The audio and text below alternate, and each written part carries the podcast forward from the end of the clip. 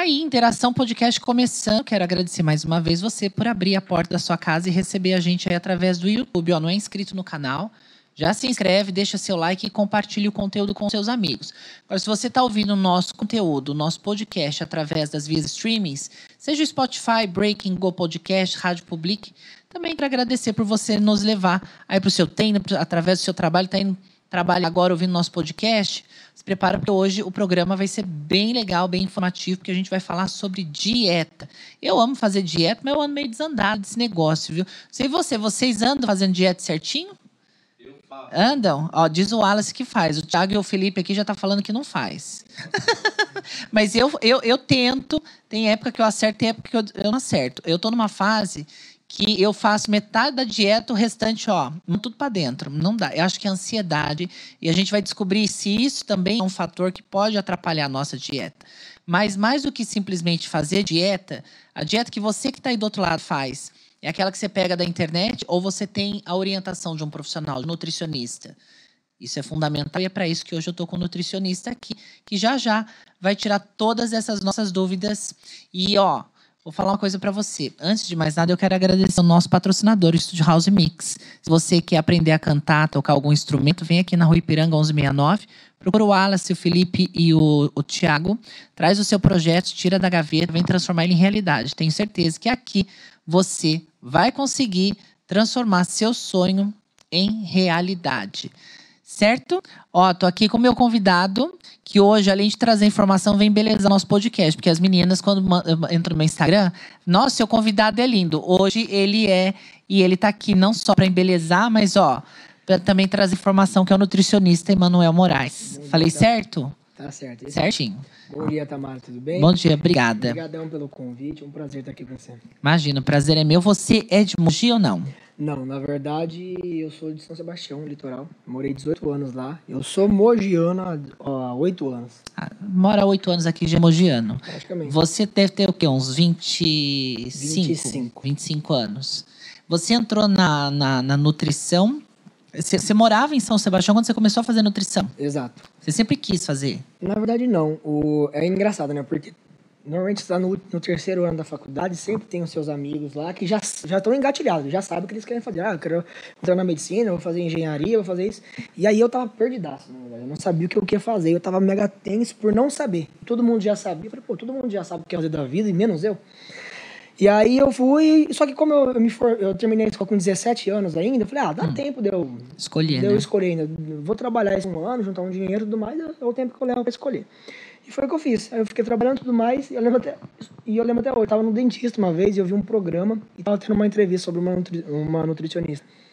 E eu lembro, falei assim, putz, cara, eu acho que eu vou, eu vou pesquisar melhor sobre isso. Aí eu fui pesquisar referente a, a a área da nutrição e eu vi que realmente era uma coisa que eu me identificava muito. Eu sempre fui bem dessa área de me alimentar bem, mesmo não tendo uma noção, sempre assim, por ter uma noção, eu tinha 14 anos, eu falei, meu, vou parar de comer doce. Com 14 anos eu parei de tomar refrigerante, Mentira. parei de comer, comer as coisas por si só. Nossa, e é uma fase que geralmente as crianças gostam de comer, Eu fui né? gordinho dos meus 10 aos 14. E aí tinha uma menina na escola que eu era apaixonado nela.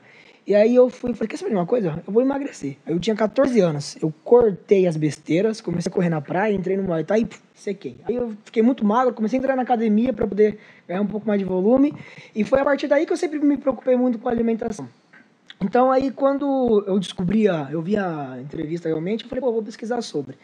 E aí eu peguei foi aí então que eu fui realmente aprofundar e falei, pô, é isso que eu quero. E eu até brinco que eu falo assim, meu, era pra fazer nutrição mesmo, porque o curso de nutrição não tinha em São Sebastião na época, nas faculdades de lá. E em Mogi das Cruzes o curso ficou trancado, se eu não me engano, por quatro anos. De 2010 até 2014 ele ficou fechado, trancado o curso. No ano que eu me inscrevi, foi 2014, o curso abriu. Olha só. Foi quando ele retomou na, na, na UIC. Porque senão só ia ter em São Paulo, na Moca e tudo mais. Aí você teria que ir pra lá. Teria que ir pra lá. E aí abriu aqui, pum. Aí eu já fui. Então, De lá pra cá, você decidiu mudar pra cá de vez mesmo explorar a região. Na verdade, não. O primeiro ano de faculdade ainda eu fiz morando em São Sebastião. Eu subia todos os dias. Subia e descia Nossa, todos que os dias. de viagem, ônibus. hein? É. Na verdade, tem bastante universitário de lá, né? E aí eu fiz esse durante um ano. E aí no segundo ano eu falei, eu já quero começar a trabalhar na área. Então eu subi, mandei uns currículos pra cá, mais, arrumei um emprego. E aí eu já vim, já vim morar pra cá.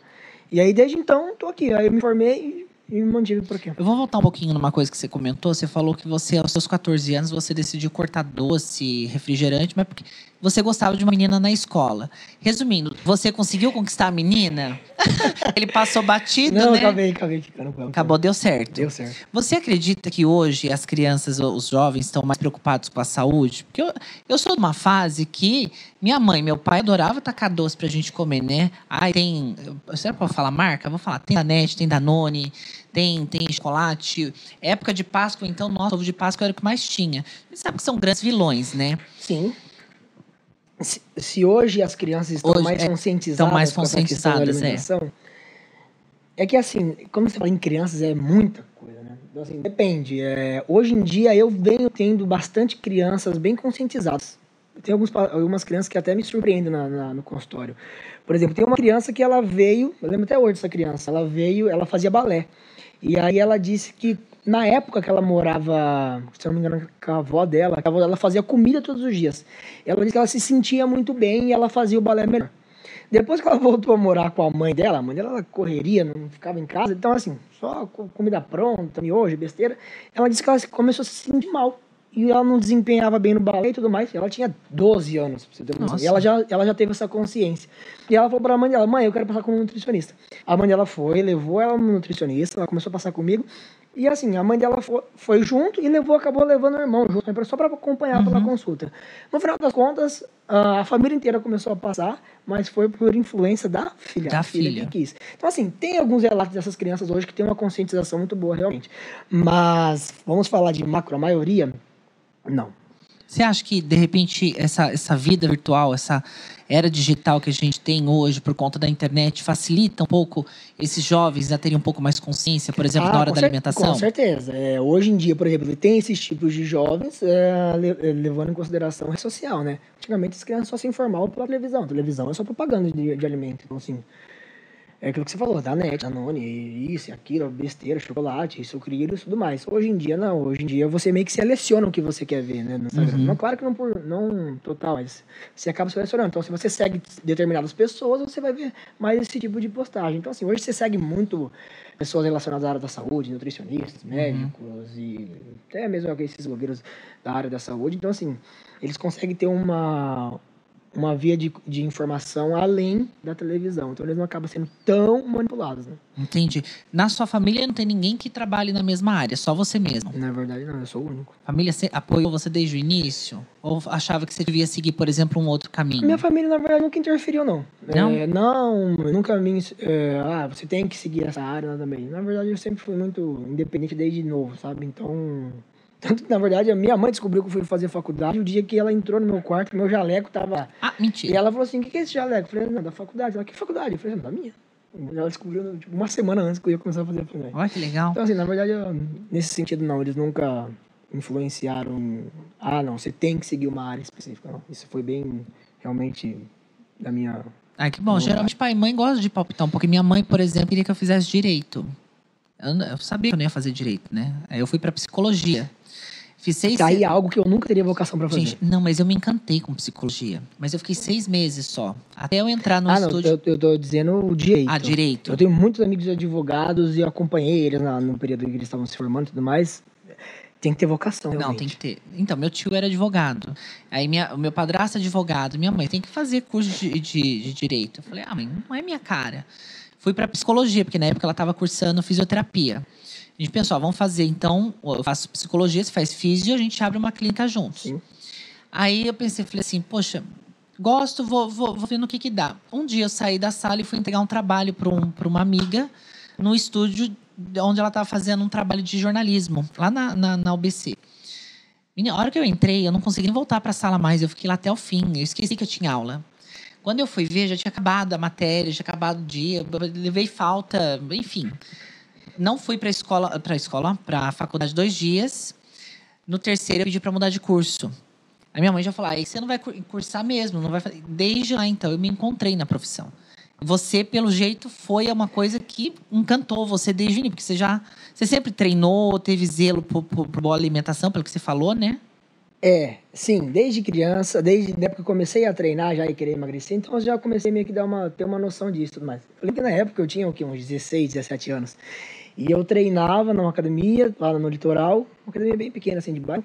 E, e como eu acabava tendo um, acabava tendo um desempenho me- melhor, assim, por eu sempre ter uma noção, uma noçãozinha, de novo, uma noção básica de habilidade, Uhum. assim. Eu lembro que eu tinha uns 16 anos quando um amigo meu falou assim, Manuel, me ensina a comer. Eu, eu não era nada. E eu lembro que um amigo meu, e, eu, e é eu que ajudava ele na dieta dele. Olha só. E eu não fazia, eu nem imaginava que um dia eu ia ser nutricionista. E eu que eu já ajudava ele na dieta dele. Pô, pô, vamos fazer assim e tal, não sei o quê. E você tinha quantos anos? Eu tinha 16 para 17 anos. pra Ah, já tava no sangue já. Sim, mas mais engraçado. Embora pareça que as coisas fluam, ah, ele nasceu para ser nutricionista, ele tem um dom para isso. Nesse processo todo, eu já me perdi várias vezes. Sério?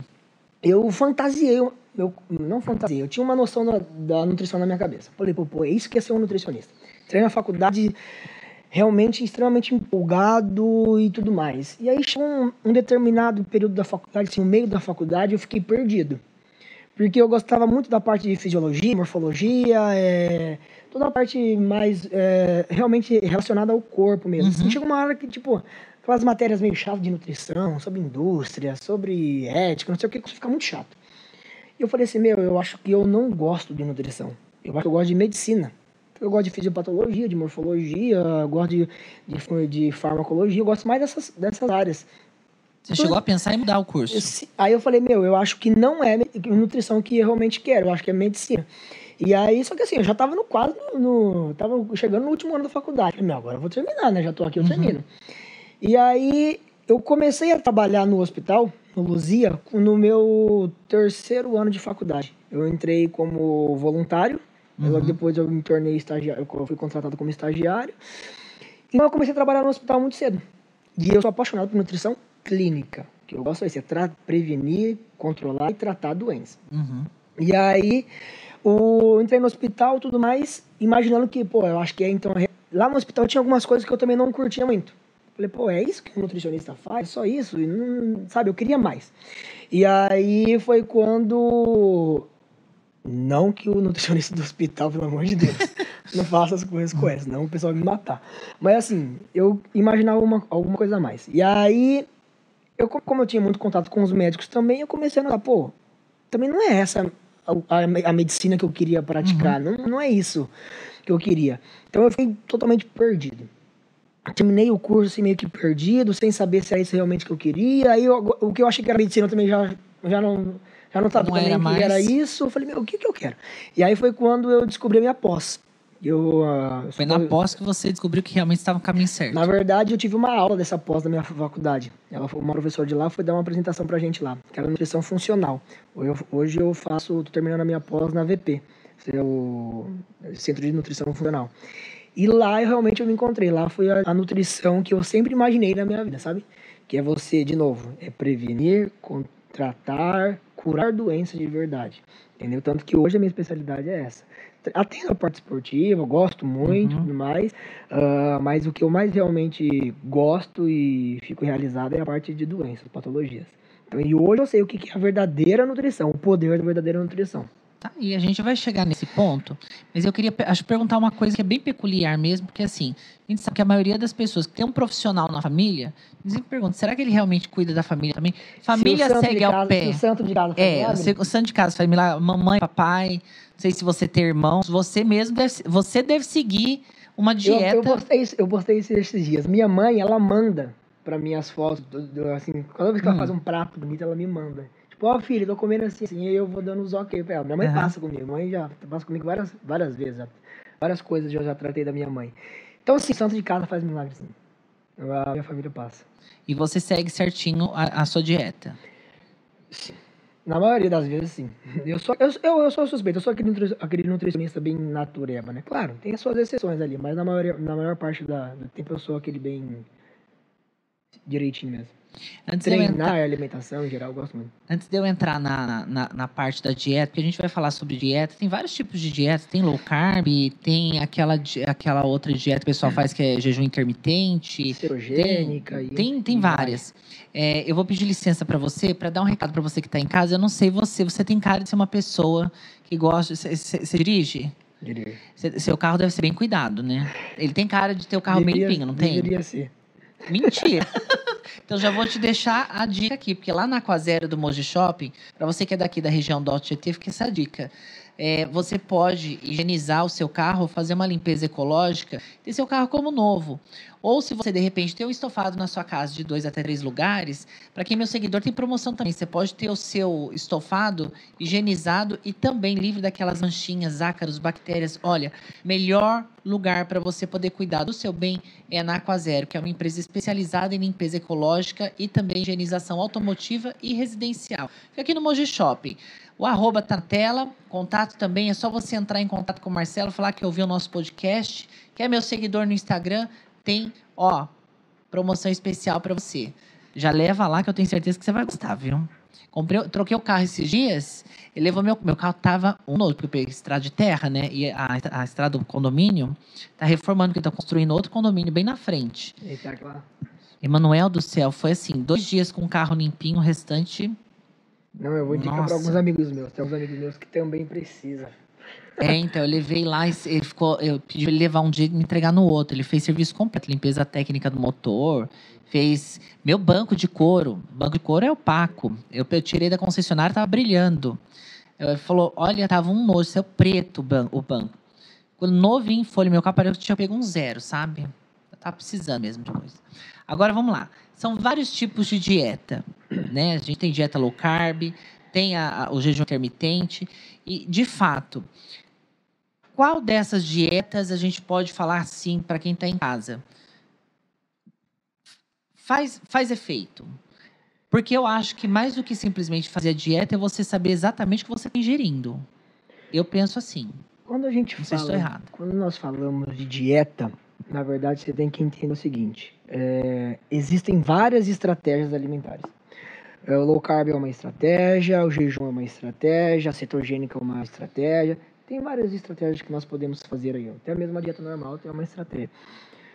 Tudo é uma questão de individualidade. Então, assim, qual será que é a, sua, a melhor estratégia para você? Uhum. Okay? Então, quando a gente pensa, por exemplo, numa low carb, a gente pode pensar exemplo, no emagrecimento, uma ótima estratégia pensando em emagrecimento. Uh, a gente pode pensar em resistência à insulina, diabéticos, nós podemos pensar em controle de triglicéridos, um paciente tem um colesterol um pouco mais alterado. São estratégias que funcionam bem. Jejum também, uh, jejum especialmente tem o controle de processos inflamatórios, também atua, ajuda bastante. Uh, cetogênica, todas elas a gente consegue todas as estratégias, nós podemos gerar um emagrecimento com essas estratégias.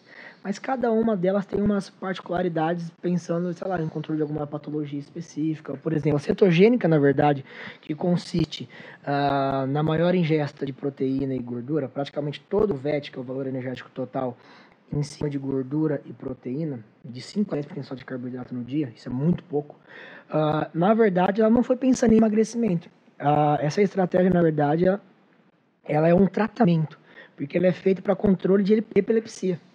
Tem pacientes que têm convulsão de epilepsia que muitas vezes o caso cirúrgico não resolve, a, o medicamento não resolve e a, e o, e a cetogênica ela diminui tanto as, o, o, as crises como realmente cessar as crises.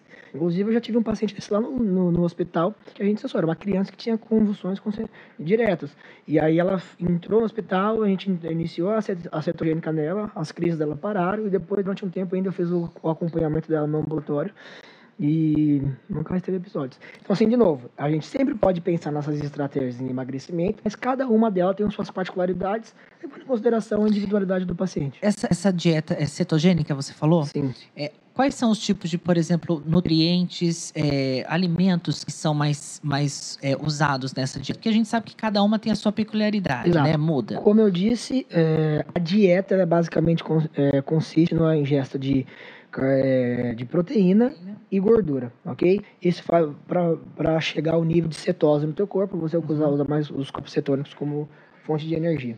Ou otimizar a utilização de gordura.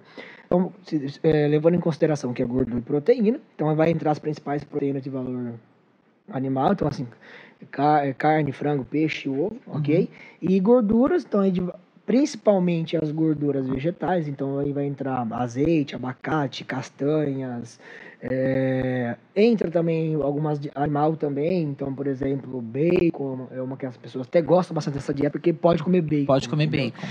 Depois a gente, a gente depois adora, né, um bacon. Depois a gente pode explicar que também não é assim, não é qualquer bacon que você pode sair comendo, entendeu?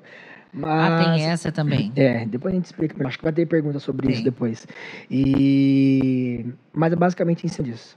Proteínas de alto valor biológico e gorduras principalmente de origem vegetal. Me diz uma coisa, dietas, existem seus graus de riscos também, além das recomendações? Com certeza. É, como eu disse, cada dieta ela tem a, ela é para cada tipo de pessoa. Então assim, ah, Vi, internet, sou... vi na internet uma, uma, dieta, vou seguir, não por, pode. Vamos lá, por exemplo, se eu sou um paciente, como se eu sou um paciente que eu, eu estou desnutrido, Tô com, tô com uma deficiência de B12, baixa de vitamina D, tem um quadro de anemia associado, alguma coisa do tipo.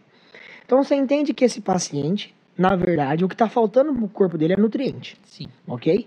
Então, talvez deixar esse paciente de jejum muito tempo, talvez não é uma estratégia muito interessante para ele, sendo que o corpo dele está precisando de nutriente.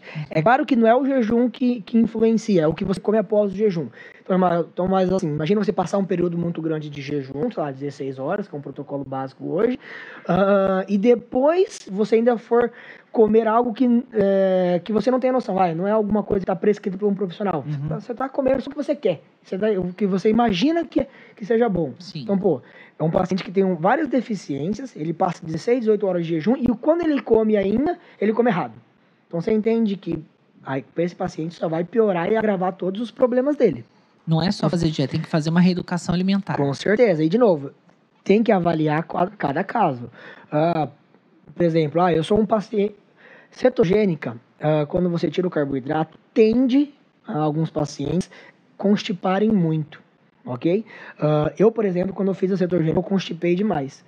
E agora imagina um paciente que já tem, sei lá, relatos de quadro de hemorroida, alguma fissura, alguma coisa do tipo ok? E aí ele vai lá e faz uma cetogênica que, uhum. que tende, corre o risco de prender mais ainda.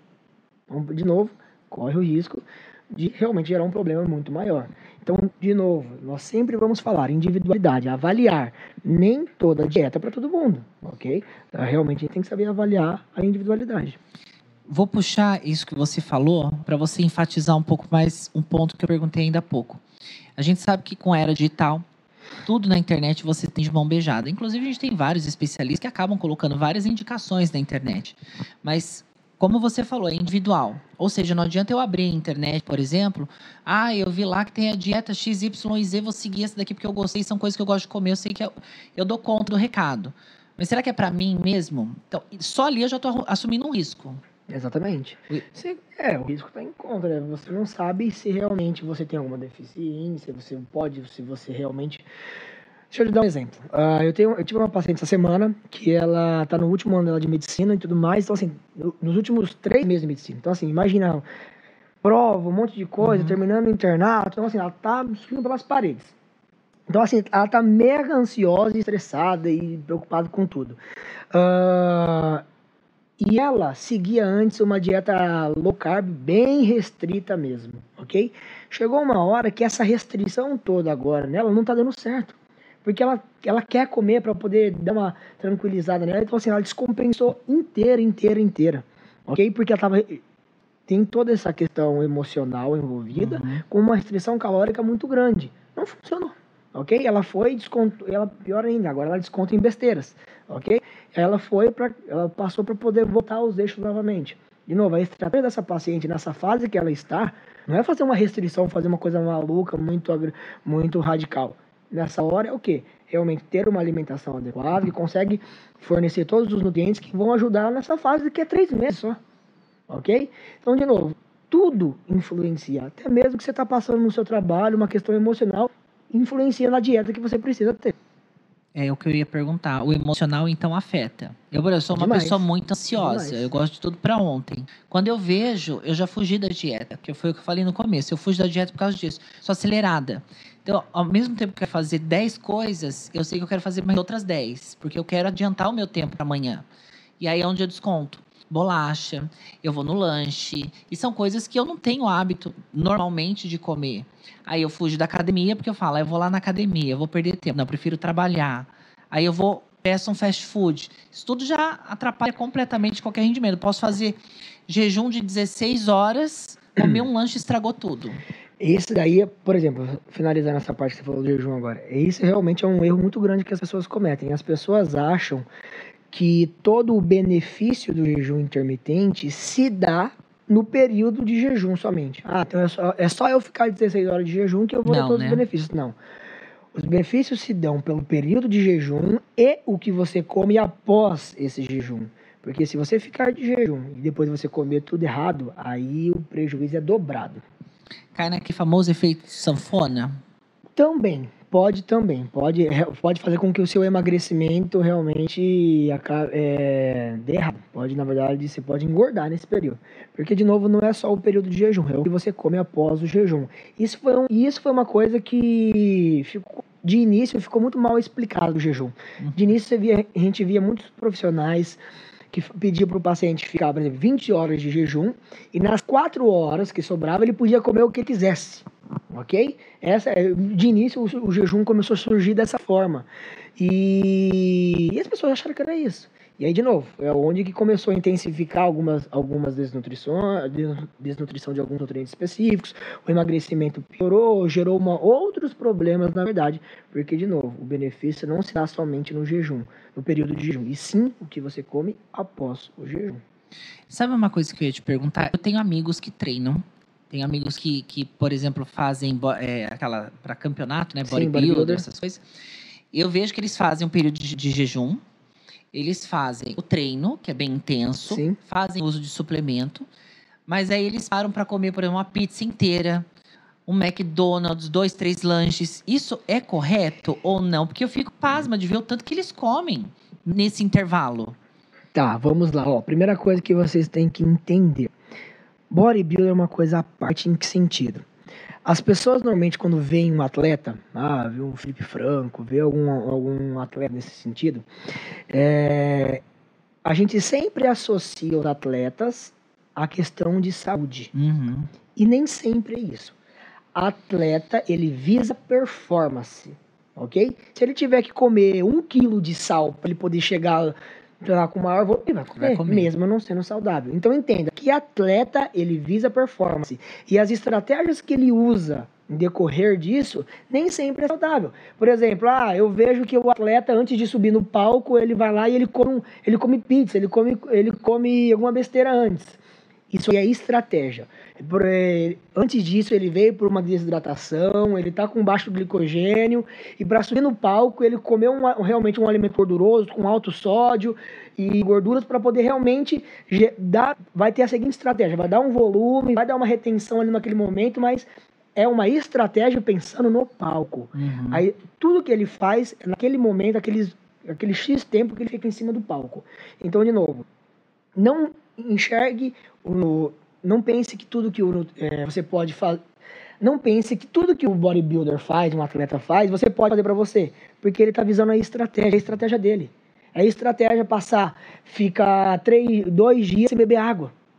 Entende? De novo, é saudável ficar dois dias sem beber água? Claro que não. É uma estratégia que ele está fazendo, ok? Então, de novo, enxergue de forma diferente. Atleta é atleta, visa performance, ok? Saúde é outra coisa, tá Então não ok? quer dizer, por exemplo, aquele marmanjo que tá lá na academia querendo ficar grandão possa fazer a mesma coisa que um bodybuilder ou um atleta faz. É, então, se ele, se, não se ele, que ti- seja o se ele tiver, dele. se ele tiver a vida de um bodybuilder, porque bodybuilder, um atleta, ele não é só, subir- não é só treinar. Ah, na verdade, a vida dele é uma disciplina total. Uhum. Então, desde suplemento. ah, essas coisas são pontuais, são estratégias, comer uma besteira, ok? Ah, mas, na verdade, a vida deles são extremamente regradas, em todos os sentidos: acompanhamento médico, acompanhamento nutricional, todos os nutrientes, exames em dias, tudo certinho. O dia que você fizer isso, aí sim você pode fazer, por exemplo, a estratégia dele de comer uma pizza. É que todo mundo vê o atleta comendo uma pizza e quer comer. Ah, então se o Felipe Franco comer uma pizza, eu também posso uma pizza. comer. Agora ninguém faz o que ele faz a vida inteira. Treino totalmente certinho, injeta d'água certinho, todo o acompanhamento, exames. Todo mundo quer a parte boa de tudo, né? Ninguém quer a parte A sofrida. gente só quer saber de comer o que é gostoso. Né? Exatamente. é muito engraçado, por exemplo, é, ao longo da semana, eu sempre faço questão de eu postar eu na academia, eu Uhum. postar eu jogando, jogando beach tênis, a alimentação e tudo mais. E eu também posto no final de semana tomando uma cerveja, comendo uma besteira. É, é engraçado, toda vez que eu posto alguma coisa, uma besteira, todos os meus pacientes falam, ah, então se você tá comendo, eu vou comer. E me manda foto dos negócios. Mentira. É, eles se sentem tipo assim, ah, É. se o meu, se o meu aluno tá comendo, eu posso. E eles me mandam, assim, ah, hoje tá liberado. Mas o engraçado é que ninguém me manda foto no no- durante a semana treinando todos os dias, ninguém me manda foto comendo todos os dias. Então, qualquer coisinha que você faz fora, as pessoas se sentem realmente aptas a fazer também com você porque você tá fazendo. Aí Mas o restante ninguém faz. E ninguém vai ver o que de fato você tá ali comendo, né? Vai Exatamente, falar, exatamente. tá bebendo, vou beber ninguém também. vê ao longo da semana, você treinando de 6 horas da manhã num frio lascado. entendeu? Misericórdia, tem uma coisa que eu não consigo, gente. Pois não é. saio pra treinar no frio. Não, não tenho esse pique. No calor eu vou, à vontade. Ah, eu já. Eu, eu sou suspeito, eu gosto muito de treinar, então qualquer horário eu vou. Então, Esses, esses, eh, os, os dias mais frios que deu essa semana, agora acho que se eu não me engano foi terça, quarta, eu tava até 10 horas da noite treinando. Misericórdia, não, eu tava embrulhado campeonato em esse casa. semana, então tava. É, Você segue a risca, né? O que você. É, eu, tive um é, além do que. eu tive um campeonato de beat tênis esse final de semana. E aí eu tava treinando a semana inteira. Então, assim, 10 horas da noite, 11, 10 e meia, eu tava lá na Não, areia eu vi, gelada você treinando. postou. Eu fiquei pasmo, falei assim, gente, essa hora, esse menino lá no meio 3, do negócio. 4 é- graus eu tava lá jogando. Que pique. É, vo- você comentou esse negócio do, da, da cerveja, e eu até comentei com você nos bastidores sobre isso. Né? Esse- esses tempos atrás, um amigo meu estava falando que o ideal é você tomar cerveja num- numa tulipa, num copo, enfim. Ele até colocou um papel toalha para mostrar a diferença que faz. Porque é, a cerveja, a gente sabe que ela fermenta. E na, na latinha, se você toma na latinha, quer dizer que ela incha mais, então?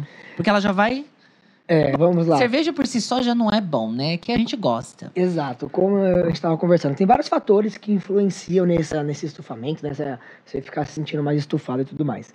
Primeiro, essa questão, foi um vídeo que circulou na internet há um bom tempo, isso aí fez um sucesso realmente, que o rapaz ele colocou a cerveja sem fazer bem devagarzinho assim escorrendo no copo, Uhum. e aí a outra que ele fazia jogando para gerar espuma realmente.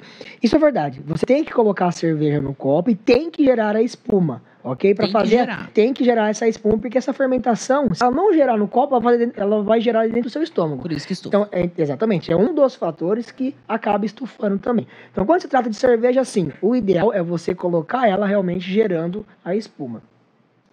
Mas, como eu disse, tem vários outros fatores. Tem pacientes em si que não se dá muito bem com trigo. Cerveja é a base de trigo. Então, Uhum. assim, acaba gerando realmente uma fermentação a mais. É um dos fatores.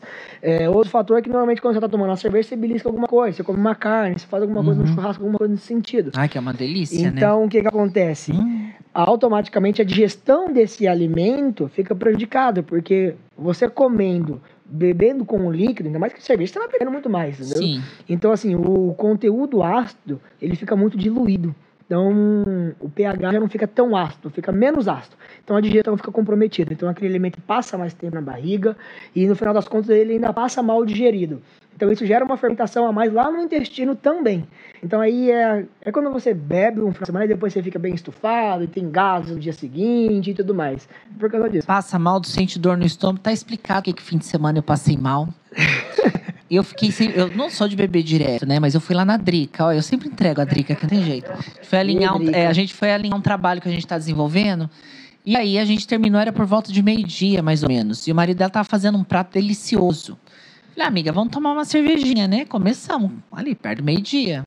A gente foi parar de beber, acho que era umas duas horas da manhã, três horas. E nesse período você almoçou. Almocei, depois à noite eu ainda comi estrogonofe, que tava uma delícia, por sinal. Dia seguinte, eu me senti a pessoa mais estufada da vida. A impressão que eu tive é que, tipo assim, eu tomei três fardos de cerveja e me empanturrei de comida, que eu não conseguia nem ver comida no dia seguinte. Exatamente E isso. eu tô me sentindo estufada até hoje. É, é exatamente isso, porque o que acontece? Como eu disse, o alimento ele não digere da forma que deveria digerir. Então, ele, é, no final das contas, ele passa mal digerido. E quando ele passa mal digerido, ele gera uma fermentação mais no intestino.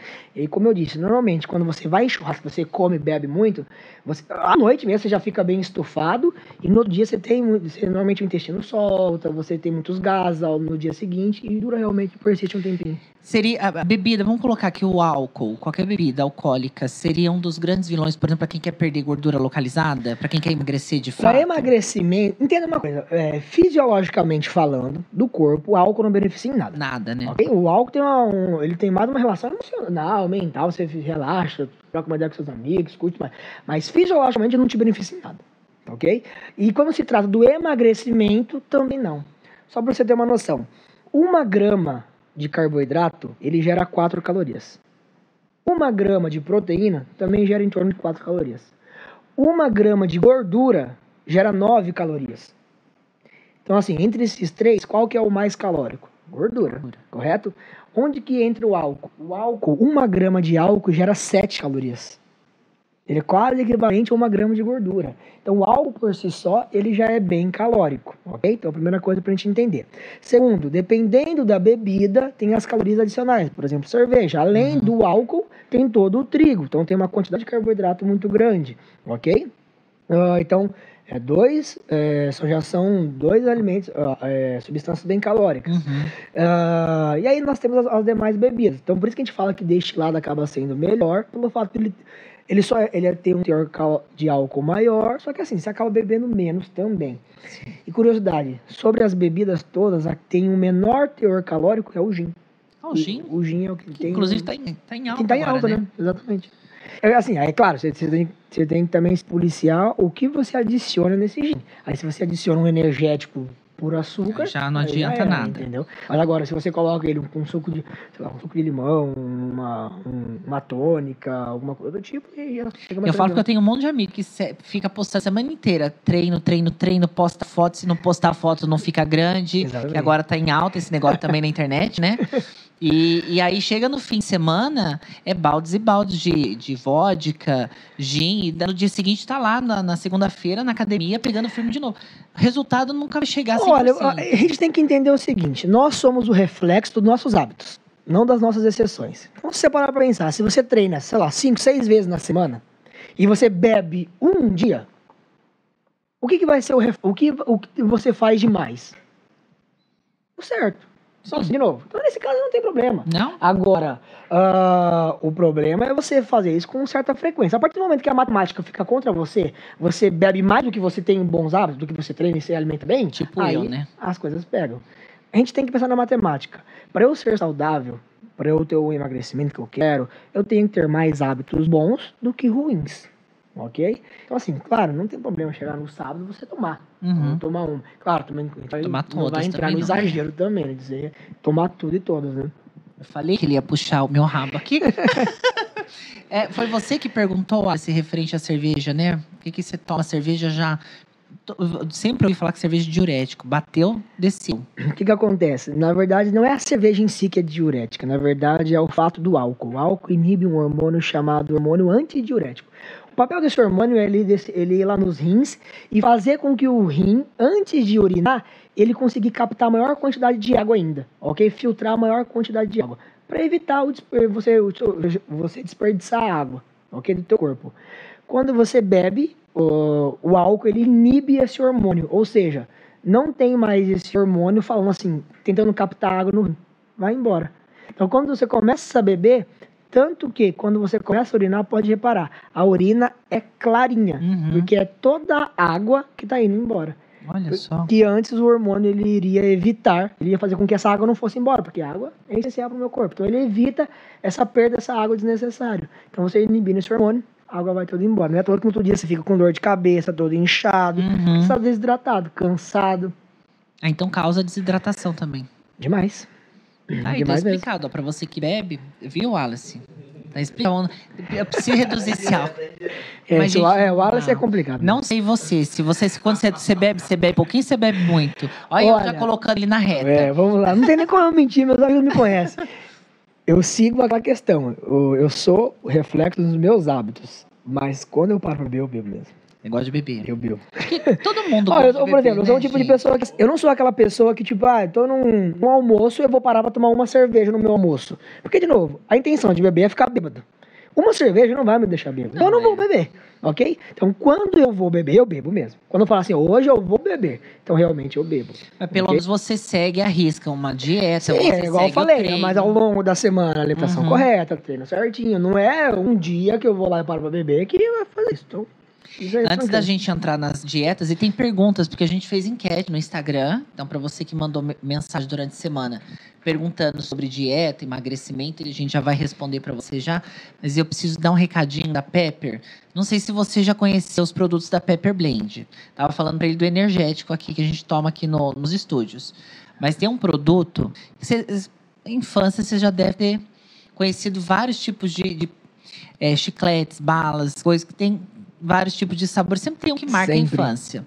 Mas a O Pepper meu era o chiclete da carinha. da Tinha carinha, aquelas bolinhas que eram um círculos que ele tinha várias cores. E aí tinha, ele tinha umas carinhas. a gente gostava daquele que tinha o formatinho de ovo, lembra? uns Ah, ovinhos? Sim, sim, sim. Eu gostava do amarelinho, não sei, não sei que sabor que era, mas era um sabor gostosinho. Eu gostava dos ovinhos. Mas a Pepper Blend tem uma linha muito legal, porque são produtos comestíveis, né, para você poder namorar. Então, para você que de repente está aí, né, saindo com alguém, não sei se você namora, se é casado, se você tá conhecendo alguém, mas Eu tô solteiro agora. Mas na época, Ih, de, tá na, solteiro. na época de namoro, você precisa dessas coisas É, pra poder dar uma, precisa. uma Então, mudada, né? meninas, tá solteiro. Ó, tá aí essa dica pra você então, porque pra você que quer dar um up, uma incrementada na sua relação, a Pepper Blend vai oferecer vários tipos de produtos pra você poder trazer aí a, a sua relação momentos inesquecíveis, desde bebidas, como drinks, né? Você tem bebidas prontas, você tem os energéticos concentrados, como também os géis comestíveis, que você pode não só comer no seu dia a dia, como você também pode usar a imaginação na hora da relação. E agora eu convido você a conhecer a linha Maxi Babalu, que é a nova linha da Pepper Blend, que traz aí sabores inesquecíveis da sua infância.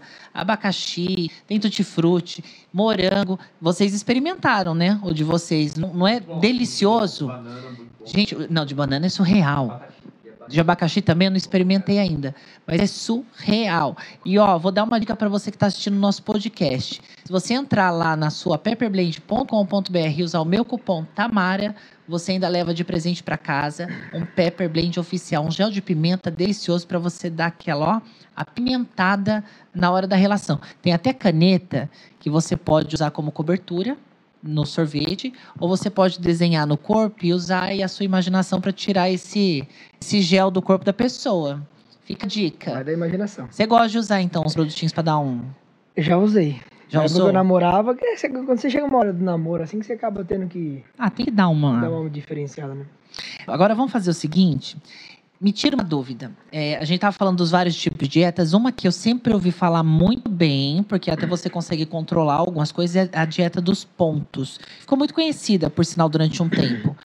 Essa dieta, ela muda muito da- da- das demais, porque ela te permite é, comer algumas coisas que as outras não incluem no... É, a dieta do ponto, ela é muito parecida com a, se fosse a dieta flexível. A dieta flexível, na verdade.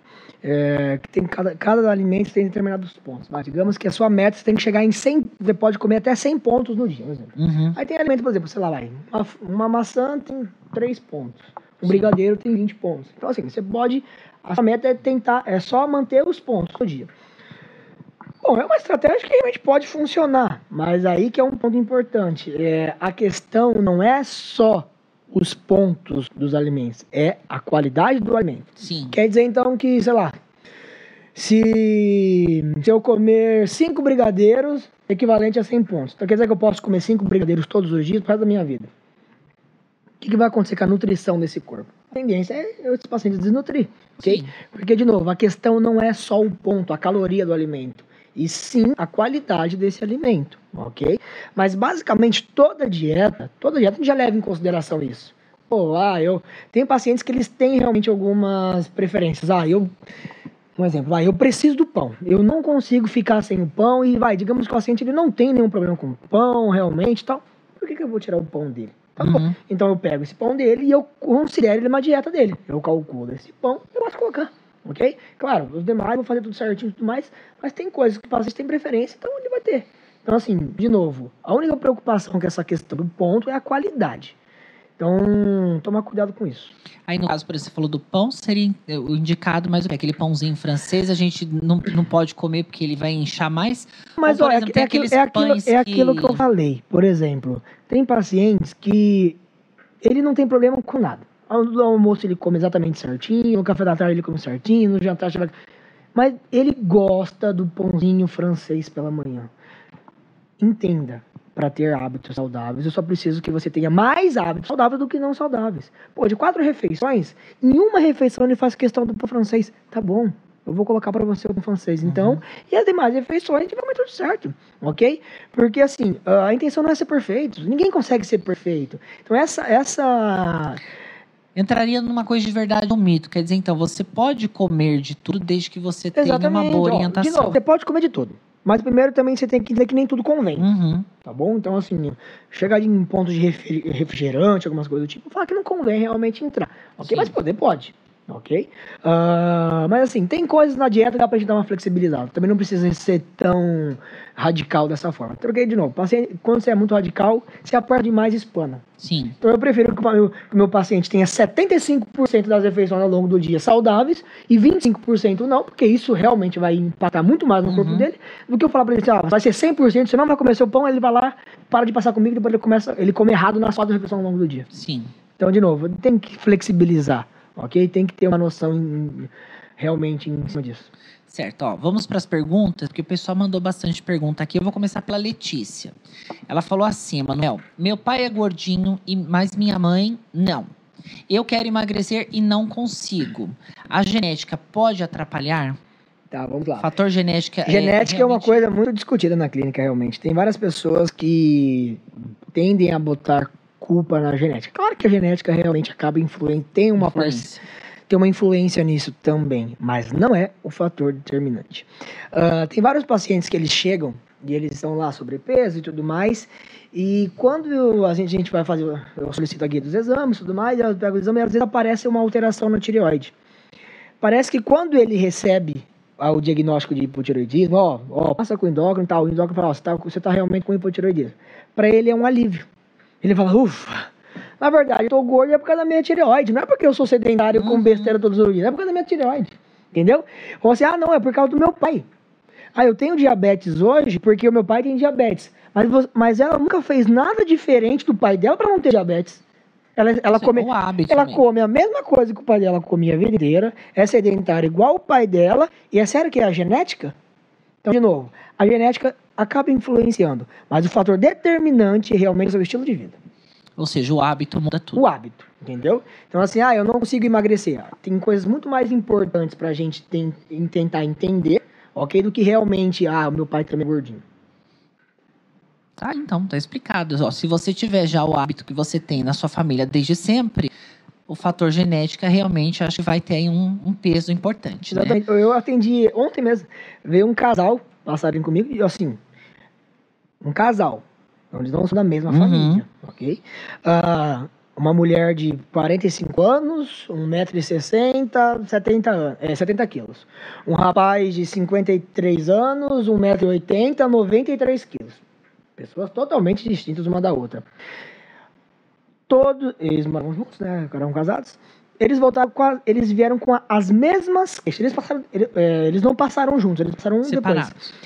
Todos eles tinham a mesma coisa, o mesmo jeitinho, mesma constipação, os mesmos exames alterados, tudo igualzinho. Aí a gente foi ver a alimentação, eles comiam A exatamente a mesma coisa. Ou seja, hábito. Então, assim, você vai falar que é a genética? Não, é estilo de vida.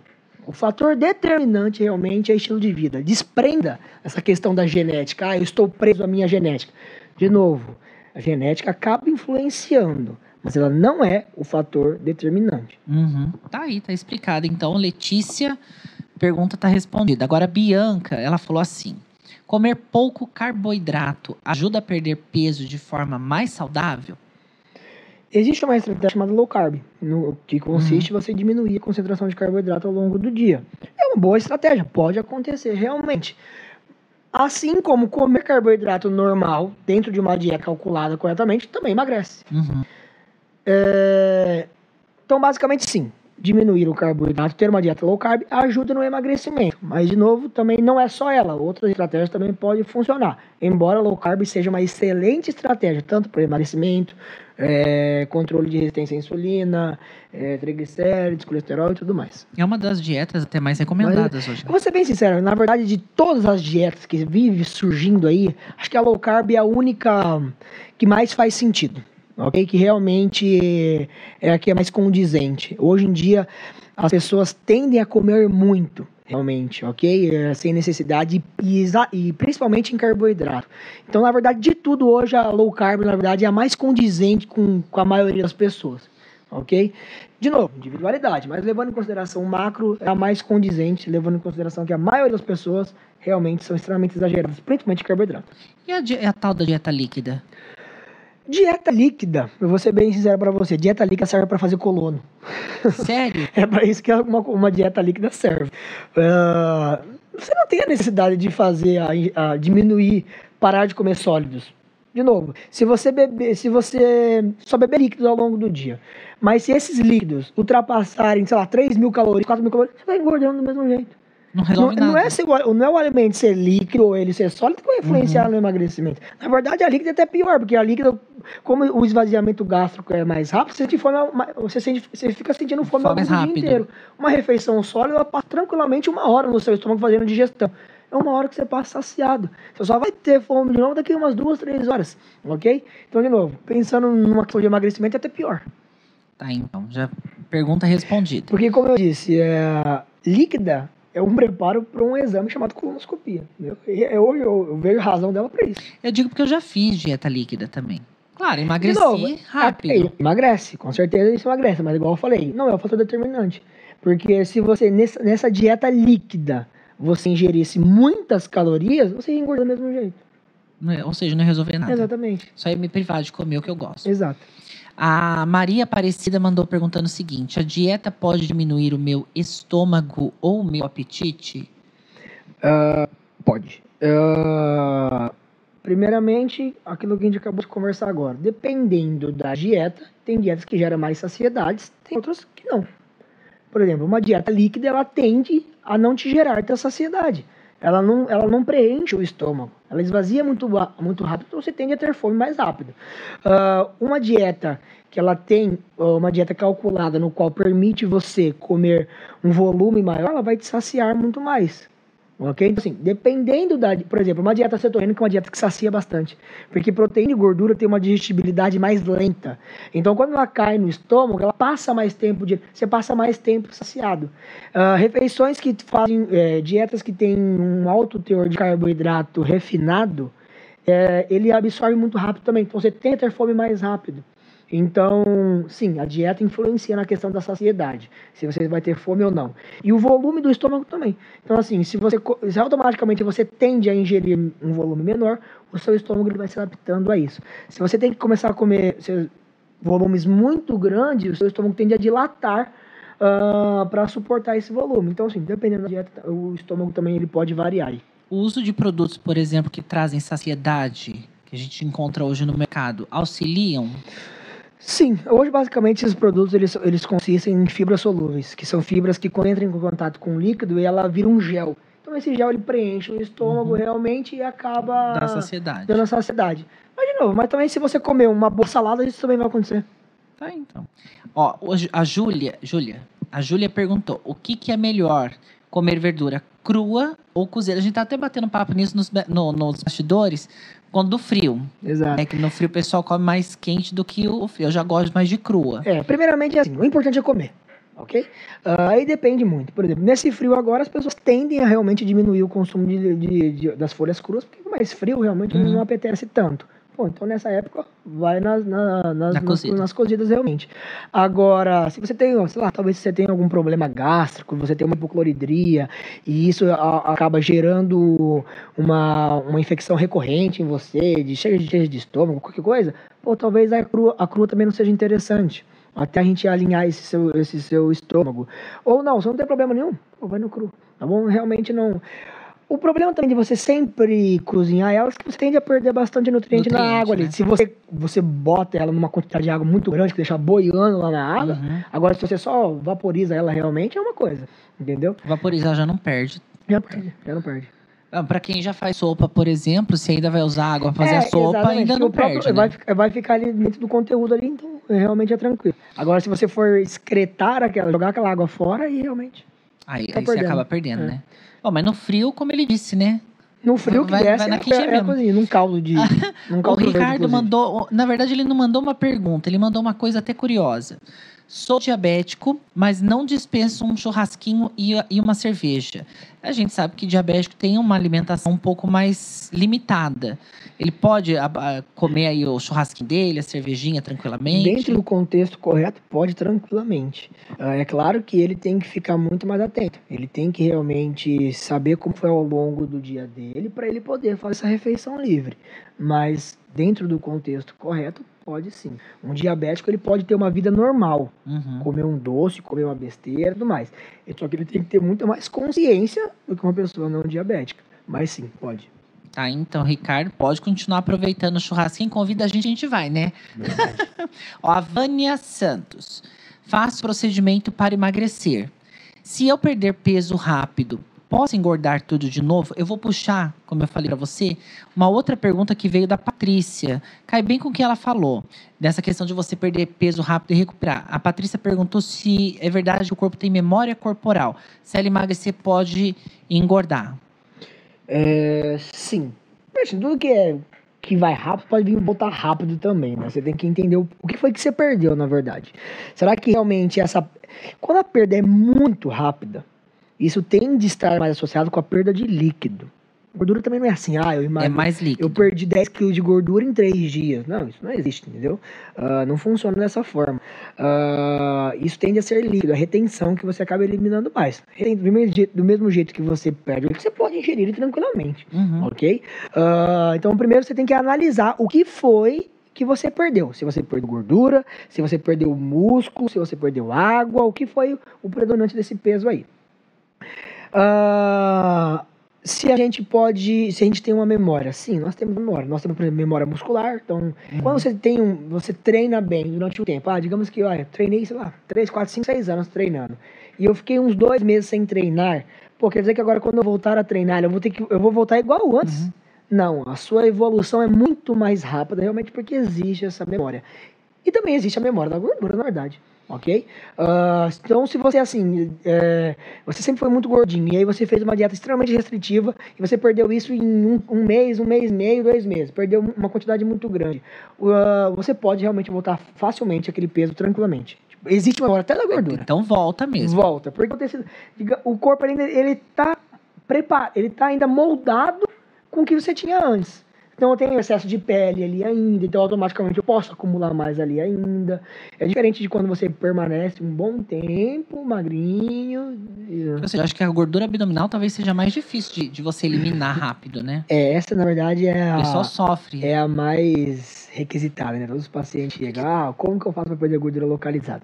Primeiro a gente tem que entender o seguinte, não existe é, algo que faça perder gordura localizada, a não ser que seja um procedimento, uma, por exemplo, uma, Invasivo. um, é, um procedimento invasivo, por exemplo, uma lipo. Mas quando a gente fala de dieta, o emagrecimento fisiológico, ah, não tem como você perder, perder exatamente, ah, eu quero perder só da barriga. Não, não existe isso. O teu corpo, ele acumula gordura num todo. Uhum. Ok? Do mesmo jeito que quando ele joga um pouco para a gordura da barriga, ele joga para a gordura do braço, para o interior das coxas, bumbum, e aí vai. Ok?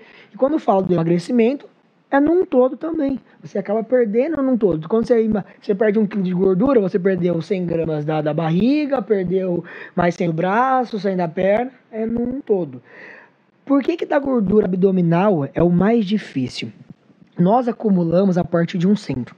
A gente começa acumulando no centro para as extremidades, Uhum. ok? E quando a gente emagrece, é das extremidades para o centro. Por exemplo, quando uma pessoa emagrece, qual, é- qual que é a primeira parte do corpo que é nítida que ela emagreceu?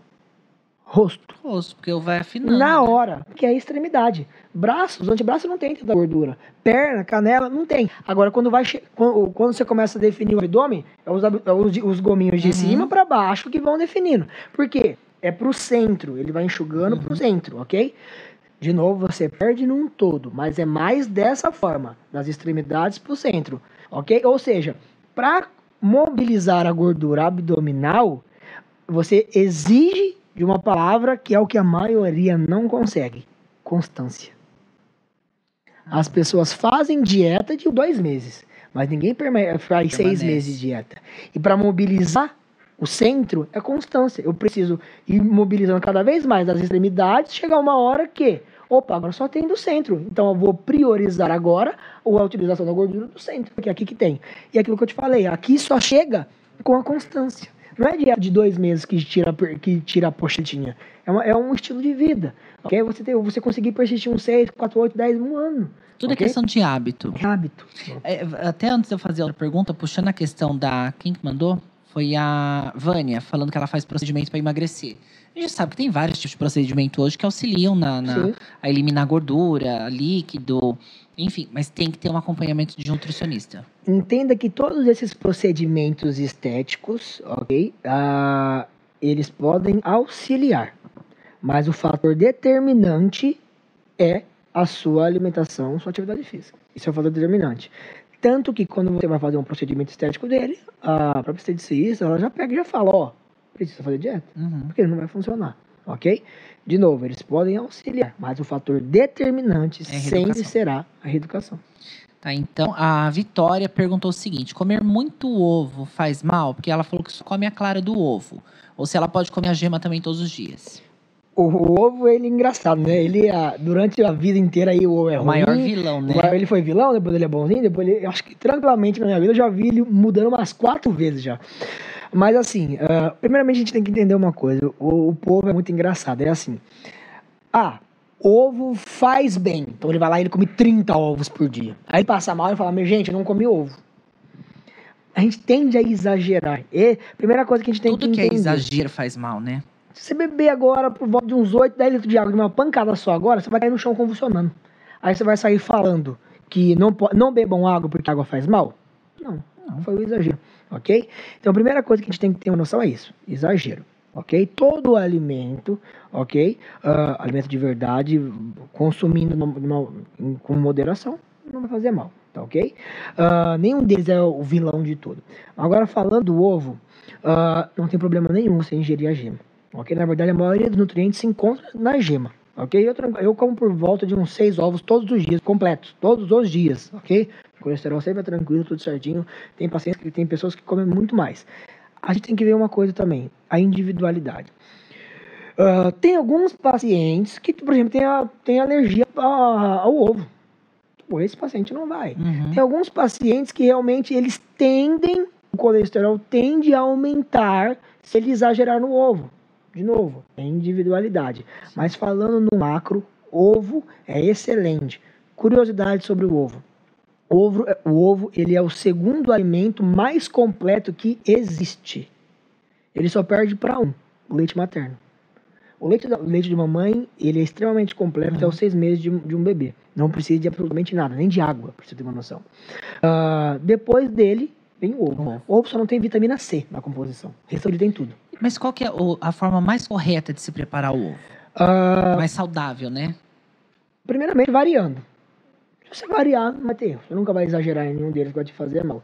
Ah, mas é claro, o pior que a gente vai pensar ali é o frito em óleo. Frito, né? né? Realmente ele é o frito. Então, assim, mas se você também só untar a frigideira com, uma, com um fio de azeite, alguma coisa. Hoje tem, hoje tem frigideira também que você nem precisa mais de azeite. Uhum. Não, é só colocar e. Embora não fique tão gostoso, né? O, o que dá o gosto é. É. um pouquinho do azeite ali. Tem que colocar. A minha frigideira não precisa, mas eu tenho que colocar pelo menos umas gotinhas Um pra poder dar, um- fiozinho, dar né? uma melhoradinha. Ah, mas assim, variando não tem problema. Não exagerando no óleo. Então, ó, tá aí, Vitória. Pode comer ovo à vontade, filha. Só, né, não exagerar. Ó, a, Pat- a Patrícia eu já perguntei. Amanda. Para emagrecer, é preciso comer várias vezes ao dia como pedem, por exemplo, de três em três horas, aí daí depende, eu acho que cai naquilo que você já É, falou. Exatamente. É, é um mito isso. Na verdade, é isso que a gente escutou a vida inteira. Ah, tem que comer de três em três horas. Refe... Café da manhã tem que comer. Não. Ok? Isso é individualidade, depende muito. O que vai, por exemplo, a questão do emagrecimento, o que vai definir se você vai emagrecer ou não, principalmente é déficit calórico. Uhum. ok? É o quanto que você está ingerindo no dia. Por exemplo, se você pega duas mil calorias e você distribui em, em quatro refeições ao longo do dia, você vai comer, você vai comer ao longo do dia, vai dar as duas mil calorias. Se você pega quatro mil, duas mil calorias e você distribui em seis refeições, vai dar no mesmo. Então, no final das contas, também não é, o, é, é a somatória ao longo do dia que é o fator determinante, ok? Então, é mais a questão de ajustar isso à sua rotina. Pô, você consegue comer duas, de duas em duas horas? De três em três horas? Não, entendeu? Então, não, não é o fator determinante. O ideal de ingestão de caloria por dia é de quanto? Depende, da- aí é- pessoa, de depende da pessoa pessoa. O biotipo, se é mulher, se é homem, o nível de atividade física, a altura, o peso, aí isso varia muito. Aí o ideal é seguir. É, aí no caso, isso aí em consulta a gente define, né? Uhum. A Neuza perguntou se é verdade que beber água, tomar chá verde ou água fria com limão pela manhã ajuda na perda de peso. Olha que eu já tomei muito, por exemplo, é, suco de limão é, com gengibre, que também ajuda no metabolismo. Sim, ah, bom, isso, é- isso, isso isso é clássico, né? Isso, na verdade, isso aí é, é pergunta rotineira na clínica. Ah, não é o fator determinante, ok? É, se você beber isso ao longo da manhã e você tiver uma você for sedentário e tiver uma dieta totalmente inapropriada que, que ultrapassa o seu nível de calorias no dia, você vai continuar engordando. Não é o fator determinante. É, o pessoal até brinca, ó, só emagrece. Água com limão só emagrece se você for buscar o limão a- no pé a 10 km da tua casa. Aí ele emagrece. Porque, de novo, ele não é o fator determinante para o emagrecimento. Pô, ele pode ser interessante ajudar na digestão, tudo mais, nutriente, vitamina C e tudo mais. Mas não é o fator determinante. Uma coisa interessante para se falar. Nenhum alimento tem o poder de te engordar, de te emagrecer. Nenhum deles faz isso. É o contexto. É ao longo do dia, é o nível de calorias que você gasta com o que você ingere.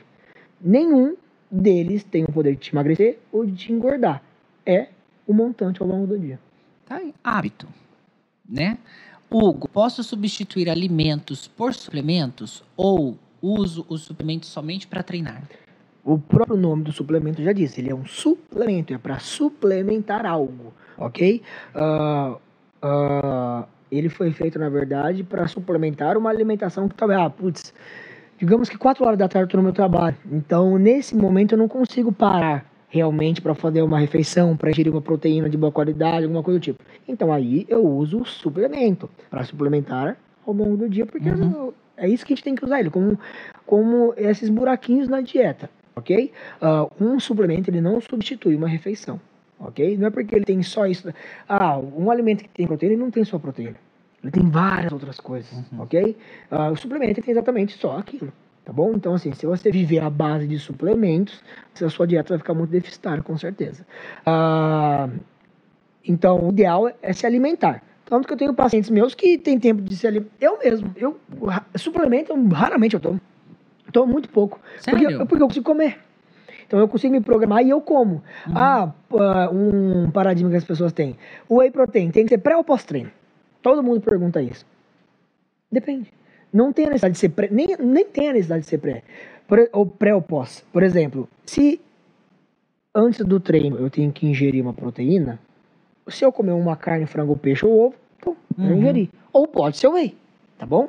Ou pós-treino, se eu tenho que ingerir uma proteína, eu posso escolher se eu quero comer carne, frango, peixe, ovo Uhum. ou whey. Então, se eu tenho a possibilidade de ingerir um- uma dessas outras proteínas, sem ser whey, eu não tenho a necessidade do whey, ok? É, você tem que imaginar ele como uma proteína. Em determinados momentos, eu posso utilizar a proteína do whey. Uhum. Mas em determinados momentos eu não, eu não tenho necessidade. Ok? Por exemplo, hoje eu acordei pela manhã, tava, tava meio atrasado para vir aqui para falar a verdade. Aí para não ter que preparar ovo e tudo mais, aí eu fui e utilizei o whey. Aí eu comi uma banana amassada com aveia e whey. É, eu vi você postou um Entendeu? prato lá todo. Eu falei, nossa, todo produzido Assim, logo de manhã no prato. Só que, de gente. novo, aquela ali é praticidade. Eu- se eu tivesse tempo, eu teria feito uma tapioca com Uhum. ovos, eu teria feito. eu teria feito isso. Entendeu? Então, assim, depende. Não tem a necessidade de nada. Eu mesmo tenho pacientes que nem tomam whey, porque eles conseguem comer ao longo do dia. É, eu acho que meu café da manhã já desanda tudo. Ele já me chama. Eu como, geralmente, eu como requeijão com pão. Eu pego o pão mais integral que tem de todos os grãos e taco o requeijão em cima. Já tá errado, né? Quando a gente fala de uma, de uma refeição, Gente, eu corto tudo, ela tem- açúcar, tudo, mas ela tem que ter um equilíbrio entre macros. Então tem que ter uma proteína significativa, tem que ter um carboidrato de boa qualidade, pode ter uma gordura também ou não. ou Só... Então depende. Por exemplo, quando a gente fala de seu café da manhã, você ingeriu pão e requeijão. Pão, carboidrato. Requeijão vai entrar mais priorizadamente com gordura, ok? Vai entrar ali uma gordura, um pouco de carboidrato. A sua refeição não tem uma, uma proteína significativa. Ou seja, você já deixou de ingerir uma proteína significativa nesse horário. Isso interfere tanto na sua saciedade quanto na disponibilidade do teu corpo. Aí você almoça, no almoço você vai lá e come uma, vai, lá, uma carne, frango peixe. tá Às bom? vezes eu não almoço. Aí à tarde você come de novo o seu pão com requeijão, um exemplo. Se você parar para pensar, de quatro refeições no dia, ah, você só ingere uma proteína significativa almoço e jantar. Opa, então 50% da minha dieta ainda não tem uma proteína boa. Olha o que você é deficitário em proteína. Nossa, eu devo ser muito. eh, Às vezes Aí você, quer, aí você quer aumentar a massa muscular, você quer ter saciedade para conseguir seguir a dieta e não consegue, às vezes, por causa disso. Porque quando você deixa de ter uma proteína na sua dieta, você vai exagerar em outros. Você não carboidrato, Uhum. gordura. Não, eu vou, vou tomar uma enrabada. Agora, meu, eu vou falar pra vocês que eu não sou perfeita, porque todo mundo fala que eu sigo.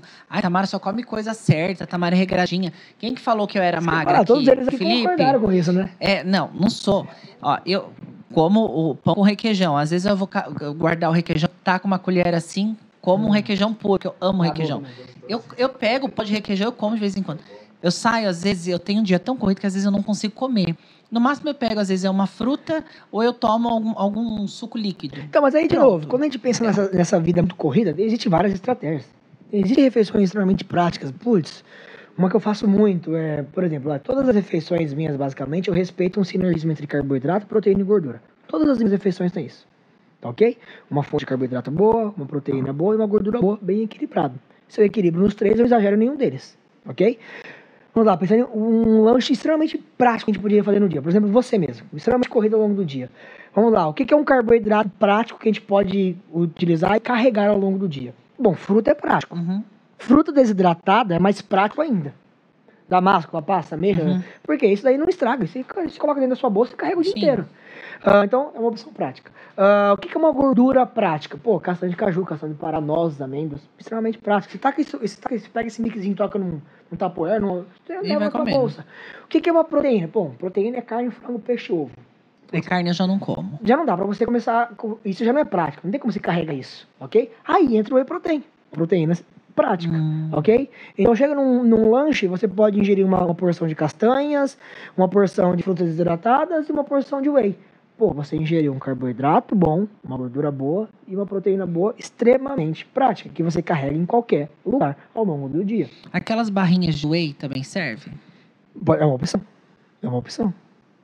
Eu já comi bastante dessas barrinhas, mas comi por curiosidade, não vontade de comer. Eu, particular, eu particularmente, eh, tem bastante pacientes que não gostam. Falam que, que, eles, que elas são ruins e não, não, Não. gostam. Nossa, eu eu, comi particularmente uma, uma adoro. vez de limão, menino. Vendia lá no shopping. É da Grego? Acho que é, uma, um- uma verdinha.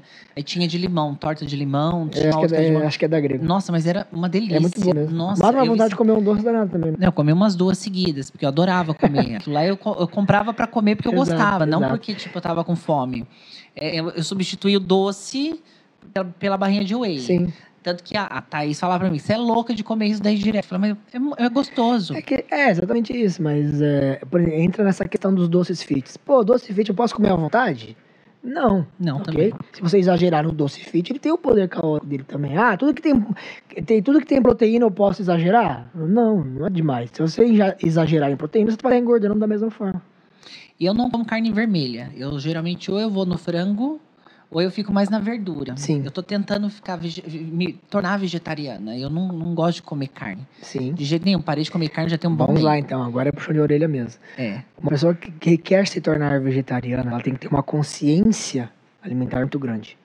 Se você se tornar vegetariana, comendo só pão com requeijão, a deficiência que você vai desenvolver é tremenda. Então, assim, quando você for realmente eu quero me tornar, procura um profissional, passa para te ah, instruir certinho, porque senão o prejuízo é muito grande.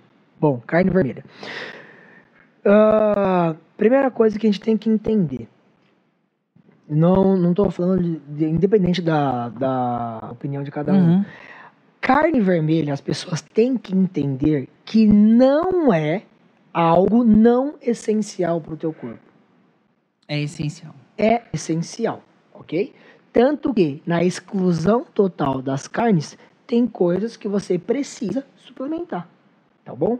Um exemplo, a mais famosa é B12, Uhum. ok? Aí, vai, aí provavelmente agora tem pessoas, principalmente os veganos, vegetarianos, que falam assim, não, mas você consegue B12 de origem vegetal. Consegue, mas não é igual mesma da carne, da, não é igual da carne vermelha. Você não consegue atingir as necessidades corretas. Para você atingir, é uma quantidade muito grande, que é inviável você comer isso a Uhum. vegetal, e não é a, a mesma biodisponibilidade, ok? Então, isso você vai ter que suplementar. Tanto que tem alguns nutrientes, você vai ter que fazer exames sempre para saber como tá algumas coisas. Então, se você tem que su- suplementar sempre e fazer monitoramento sempre, então concorda que a carne é essencial, porque é o Sim. trabalho que isso dá depois. Mas ah, eu também não sou a favor de você ser extremamente carnívoro, comer exatamente. Eu sou o tipo de pessoa de realmente equilíbrio. Fala um estudo bem legal sobre isso. Ah, a carne vermelha, ela tem os seus prós e contras, com certeza. Tem um estudo, eles pegaram um grupo, eles queriam avaliar a incidência de câncer no trato gastrointestinal. Então, desde boca até ânus, ok? Ah, e ah, avaliar a incidência de câncer em todo o gastrointestinal em cada, em cada grupo. Então, pegaram um grupo de pessoas que eles comiam carne todos os dias, ok? Pegaram um grupo de pessoas que eram vegetarianas, que, con- que consumiam Uhum. os derivados. Pegaram um grupo de pessoas que comiam carne, por exemplo, carne vermelha, duas vezes no mês, ok? E pegaram um grupo vegano, zero carne. E viram qual desses grupos tinha mais incidência, Incidência de câncer. no, trato gastrointestinal. Ah, o grupo que mais teve, o primeiro grupo que mais teve foi os que comiam carne todos os dias Quem come carne todo dia tem um. todos os dias, junto com os veganos. Jura? Com os veganos. Os que menos tiveram incidência de câncer foram os vegetarianos e os que comiam carne três, quatro vezes na semana. Uhum. Bom, quando a gente fala da- do- daquele grupo que comia carne vermelha todos os dias, você pode você fala, ah, tá bom, porque comia carne realmente todos os dias. Tá aí, por que, que o vegano também teve? Simplesmente trocou o agressor. Carne vermelha, tem, em, em excesso, realmente tem essa questão cancerígena. Mas o vegano, quando ele deixa de comer carne, ele passa, ele, ele tem uma ingesta muito maior de frutas, legumes e verduras. Uhum. Ele tem uma ingesta muito maior de agrotóxico. Ok? Agora, se ele. ah, E se for orgânico, por exemplo? Aí orgânico, ok. Ok? Mas a gente sabe que hoje o orgânico ele é bem inviável, né? Tanto Uhum. pelo custo, não é uma coisa muito, totalmente divulgada. Você vai no mercado, Sim, é. a maioria é normal. E um, pé, um talo de couve orgânico é seis reais, o normal É. é, dois. Entendeu? Então, assim, acaba. Não, não incentiva realmente, né? Uhum. Mas só pra você ter uma noção. Então, assim, o ponto principal que a gente vai cair: exagero. Então, um cara que come carne demais tem mais câncer. Um cara que não come nada e exagera mais em Também tem. então, de novo, a gente vai cair na questão do equilíbrio. Ah, eu não faço ingesta de carne vermelha é, todos os dias, eu faço de média uma vez por semana, ok? Uhum. Ah, eu fazendo a ingesta uma vez por semana, eu, eu já cuido da minha saúde e eu já consigo impactar em tudo. Eu já impacto nos animais, porque se eu, eu poderia comer todos os dias, só como uma vez por semana, Sim. ok? Então, automaticamente, eu já diminuo muito Uhum. então já impacto neles, na questão sustentável também, porque impacta em tudo. E, e sem agredir minha saúde. Então eu prezo sempre a questão do equilíbrio, ok? Sim. Ah, mas as pessoas que querem seguir, eu super entendo, ok? E concordo realmente com várias coisas. Ah, mas tem que ter um acompanhamento, porque as pessoas que acham que é simplesmente parar de comer carne, isso gera um prejuízo muito grande. E vai tendo muito paciente desse jeito. Por mais que pareça até que é, as pessoas têm essa noção, não tem. Eles param. Quando você para de comer carne, você exagera muito mais em carboidrato. Né? É normal você ver vegano e vegetariano sobrepeso. Porque eles não têm a noção de alimentos, eles só param de comer carne. Então eles exageram muito mais em carbo. Eu ainda não, eu não como carne. Pra dizer que eu não como carne, eu como uma vez e nunca. Tipo, Sim. uma vez a um mês, dois meses, dependendo. Ou em churrasco, que daí eu acabo beliscando Sim, um sim. pouquinho mais. Ou se de repente eu tô na casa de alguém e é o que tem, eu vou lá e como, porque eu não vou fazer desfeita. Mas você falar pra mim, você compra carne? Não. Eu, um frango, eu ainda como. É, como eu disse, eu também é, é bem peixe, difícil. eu como bastante. Na verdade, eu não compro, eu como fora. Quando eu vou comer fora, eu falo assim, putz, hoje eu vou comer uma carne vermelha. Digamos que essa semana eu não comi ainda, tá? Eu almoço muito lá no, na, no restaurante embaixo da minha clínica, uhum. então lá tem, ainda tem o self-service e tem um, tipo uma churrasqueirinha lá, uhum. saindo na hora. Aí normalmente quando eu almoço lá, eu como carne lá. Entendeu? Mas isso tem de ser uma vez por semana, não é sempre é, também. Eu fico mais no, no frango e no peixe, é, que eu, eu acho também. mais natural. Antes, antes da gente encerrar, eu não posso terminar esse bate-papo sem duas coisas. Uma eu vou deixar para o final, mas a outra é falar do bendito bacon. Hum, Você bacon. falou do bacon lá no começo e eu queria entender o bacon. Quando a dieta cetogênica começou a surgir e as pessoas viam todo mundo postando ovos com bacon, que é um padrão, por exemplo, lá nos Estados Unidos, uhum. uh, todo mundo saiu comendo bacon, bacon, bacon, bacon, bacon. Uh, e não é bem assim, esse, esse bacon que a gente compra ali no mercado, aquelas peças, aquilo ali, uhum. ele chega a ser um embutido. Aquilo ali tem muito conservante, então aquilo ali fica naquela, naquele montante lá tempo, tempo, tempo, tempo. Faz um mal. Exatamente, aquilo ali já faz um mal, ok? O bacon realmente ideal seria aquele bacon orgânico, ok? Que são as tirinhas e tudo mais, que ele é um orgânico.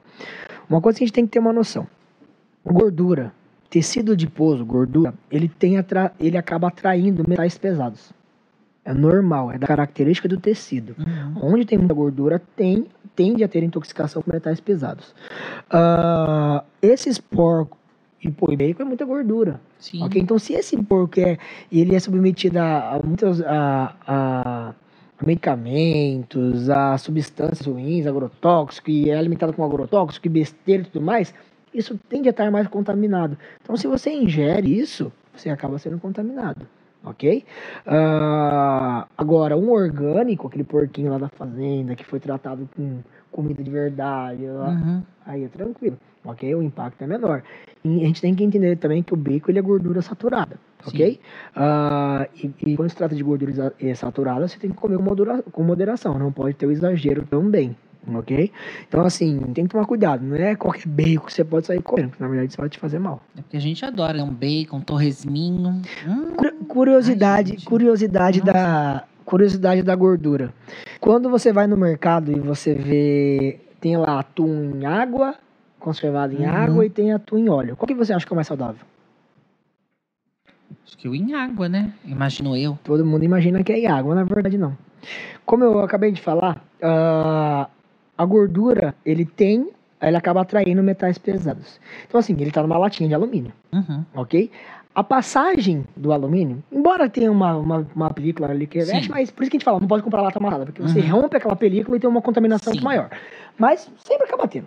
Uh, se o atum que está no meio, se, se o, o líquido uh, em volta é água, o metal vai direto para o atum, porque é onde vai ter mais gordura ok? Se for em óleo, ele vai ficar no meio extra ali. Aí, se você escorrer o óleo, você acaba eliminando a maior parte. Nossa. Então, o em água, embora pareça ser saudável, tem uma contaminação maior de Eu jurava que o em água era mais. Exatamente. Olha só. Tá vendo? Eu preciso de um nutricionista, gente. eu sou perdida na alimentação, vocês não fazem ideia. Tem um aqui na minha frente agora. Tomei cada enrabada aqui que você não faz ideia. que isso, jamais. Imagina, não. É, você vê como eu sou desregrada. Não, mas assim, é, eu, eu acabei falando isso pra você, porque assim, eu sei que a gente não tem muita noção. E quando eu vejo você falando isso, putz, eu quero me tornar vegetariana, e eu falo assim, putz, olha o perigo que isso pode acontecer. Então, não, mas porque... eu penso no, na questão, desculpa te cortar, do, do, me tornar vegetariana, porque eu não quero comer bicho. Eu fico Sim, exato. Bichinho. Entendeu? Uhum. Não quero. Só por isso. Ah, tem jeito de, e de novo, suprir tá certo, tá certo. E, isso e pode acontecer, mas de novo, você tem que realmente ter a noção que para isso eu tenho que ter um acompanhamento, porque uhum. senão isso pode ter um prejuízo muito grande para minha saúde. Eu ouvi dizer que tem vegetarianos tem na internet isso, vegetarianos que é, não são 100% vegetarianos. É, que são, são mais flexíveis. É, na verdade, são ovolactos vegetarianos, que eles ingerem pelo menos os de origem animal. Uhum. Então, assim, ele não come o frango, mas ele ingere o ovo. Uhum. Ok? Ele não come a vaca, mas ele toma o leite. Sim. Ok? Ele come o queijo. Existe isso, que são, né? os deri são os derivados. Agora, por exemplo, o vegano, ele não faz a ingesta de nada, nada. nem de origem animal. Então, assim, shampoo que é testado em animal, ele não toma, ele não, ele não, não usa. usa. Aí, é, tudo que vem de origem animal, ele não faz ingesta, desde alimentos até mesmo produtos. Tá aí. Ó, aprendendo com nutrição. E olha que você ainda tem tanto assunto para falar. Nossa, demais. Um, um podcast não dá. Não, dá pra gente poder fazer um podcast por assunto. Eu acho, eu acho. O que que vocês acham, menina? Acho que dá pra, pra explorar bastante coisa, não dá? Tenho certeza que você em casa também vai ter aí outras dúvidas que com certeza vão surgir. O Emanuel, pra gente encerrar, eu queria que você deixasse pro pessoal de casa uma mensagem, né? Da importância de, de você tomar cuidado na hora de você escolher uma dieta e ter um bom profissional. A gente vê que hoje a internet traz a facilidade de- e convence mesmo de você seguir determinada dieta e que não é bem por aí. Exato. Bom, ainda mais, ainda mais hoje na, com a internet, né, que a gente tem uma facilidade muito grande de, de encontrar tudo isso. a- acho que a mensagem que mais vai ficar, a melhor para ser utilizada é a seguinte: na, na internet você vai encontrar todas as, todas as dietas que tem, menos a sua. Porque a sua dieta você só vai encontrar realmente você sentado com um profissional para eu entender quais são as suas necessidades, o que você precisa, o que você não precisa. Então, de novo, na internet você encontra todas, menos a sua. Tá aí. Lembrando que ele falou bastante isso aqui, individualidade. A dieta é muito individual, Exatamente. né? Quem quiser conhecer seu consultório, fica onde? Meu consultório fica no Pátio Elbor. Ali no, no Do lado, isso, não, do lado do, do SUS. do SUS. Isso, no pátio. Tá. E rede social, o Instagram hoje, arroba Nutri underline Emanuel. Tá aqui na tela. E esses são os meios de comunicação. Tá, então, precisar de um nutricionista, fazer uma dieta. Ó, até mesmo para você, que você cuida de atletas também, né? Pratica Ah, esporte. Também, exato. Exatamente. Atletas profissionais, por exemplo, um bodybuilder, não, não, é Não. a minha área, ok? Mas é, desde a, toda a parte patológica e melhora de performance, emagrecimento, Jogador, é, vai pra academia, tudo precisar tá com você. sim. Tá aí, então. Quero agradecer por você ter aceitado participar. Já tá convidado para voltar, viu? Combinado. Então, já temos que marcar. né? E ó, você pode seguir o Emanuel nas redes sociais, lembrando, é Nutri underline Emanuel, tá aqui na tela. Aqui no seu cantinho embaixo tem o nosso QR Code que você pode seguir aí o meu perfil nas redes sociais. Tem o Interação também, que é Interação Podcast lá no Instagram, para você também poder acompanhar as nossas novidades. Lembrando que eu espero você na próxima semana aqui para mais um podcast recheado de informação e diversão para você. Até lá.